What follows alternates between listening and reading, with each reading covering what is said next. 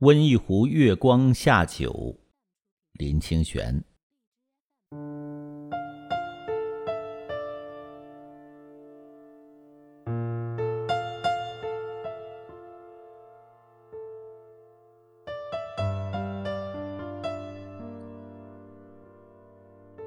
煮雪，如果真有其事，别的东西也可以留下。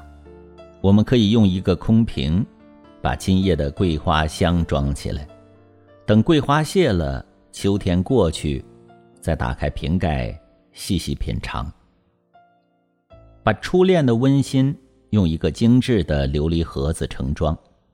等到青春过尽、垂垂老矣的时候，掀开盒盖，扑面一股热流。足以使我们老怀甚慰。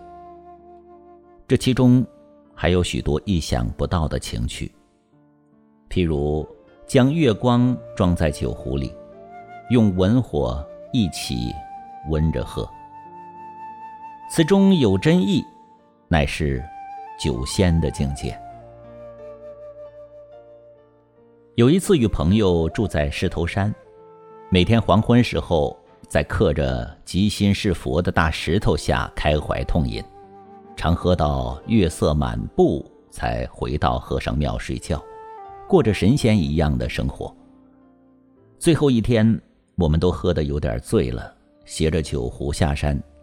走到山下时，顿觉胸中都是山香云气，酒气不知道跑到何方，才知道喝酒原有这样的境界。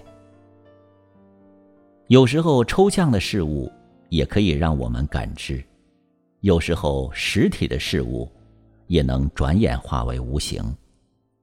岁月当是明证。我们活的时候，真正感觉到自己是存在的；岁月的脚步一走过，转眼便如云烟无形。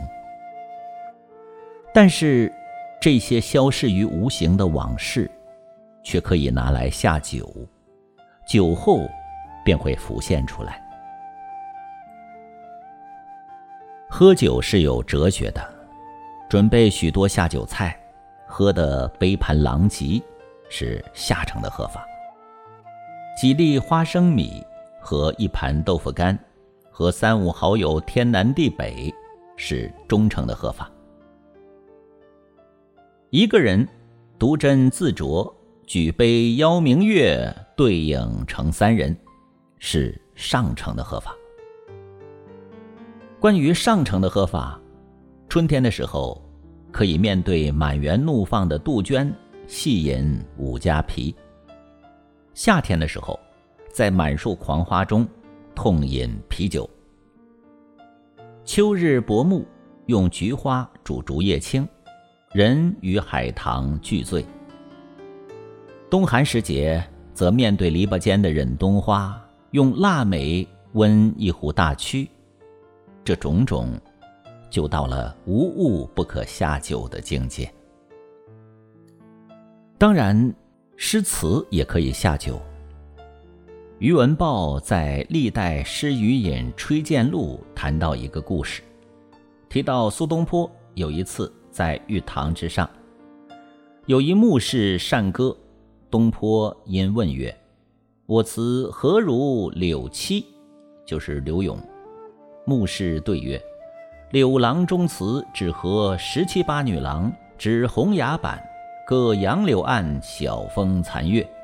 学士词须关西大汉，同琵琶，铁照板，唱大将东去。”东坡为之绝道。